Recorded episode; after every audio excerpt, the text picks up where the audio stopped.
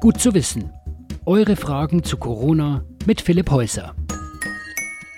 Wenn ich mich mal raustraue, zum Joggen oder zum Einkaufen, dann sehe ich immer mehr Menschen mit Atemschutzmasken. Manche sind ganz einfach, manche haben sogar ein Ventil und manche sind auch selbst genäht. Und da habe ich mich gefragt, bringt das was? Und sollten wir das vielleicht alle tun? Es gibt im Prinzip zwei große Faktoren. Erstens, schütze ich gerade mich selbst vor den Viren von anderen Leuten oder schütze ich andere vor dem, was ich da so ausatme? Und zweitens, habe ich Nahkontakte, zum Beispiel weil ich oft mit Menschen zu tun habe, etwa als Pfleger, oder bin ich eher auf Abstand unterwegs? Wie gut so eine Maske vor dem Coronavirus schützt, das ist tatsächlich strittig. Im Zweifel eher nicht so gut. Denn das Virus ist verdammt klein. Ja, das kommt ziemlich leicht durch so Stoff durch. Da helfen nicht mal unbedingt so einfache OP-Masken. Vor allem, wenn sie nach 20 Minuten sowieso schon durch den Atem feucht geworden sind. Oder sagen wir, jemand niest in fünf Metern Entfernung. Dann schweben die Viren als feinste Teilchen in der Luft. Die kann ich auch einfach seitlich durch die Maske einatmen.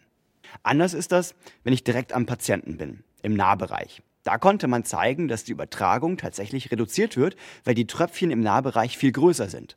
Also für Klinikpersonal, Pfleger und andere Leute, die nah an Patienten kommen, bringen diese Masken durchaus was. Und für die sollten die handelsüblichen Masken auch reserviert sein. Wenn jetzt jeder anfängt, diese Masken aufzukaufen, dann fehlt es dort, wo die Masken am wirkungsvollsten sind. Das ist aber nur die eine Seite. Die andere Seite ist der Schutz von anderen. Also ich trage eine Maske, weil ich andere schützen will. Das Fiese an Covid-19 ist ja, dass man schon eine gewisse Zeit das Virus in sich tragen kann und andere anstecken kann, bevor man überhaupt selbst merkt, dass man krank ist. Wenn ich also in der Öffentlichkeit eine Maske trage, dann ist es eigentlich ein ziemlich starkes Zeichen von Solidarität. Denn klar, wenn ich niese und eine Ladung Viren im Rachen habe, dann kann eine Atemschutzmaske dramatisch viel von dieser Viruslast aufhalten.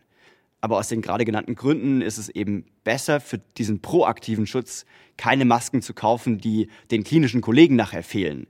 Hier können gut gemachte, selbstgenähte Masken tatsächlich hilfreich sein. Wir verlinken mal ein paar Tipps in der Infobox und vielleicht habt ihr ja auch Ideen zu diesem Thema. Denn Maske hin oder her, man darf sich nicht in der falschen Hoffnung wiegen, dass man sicher ist.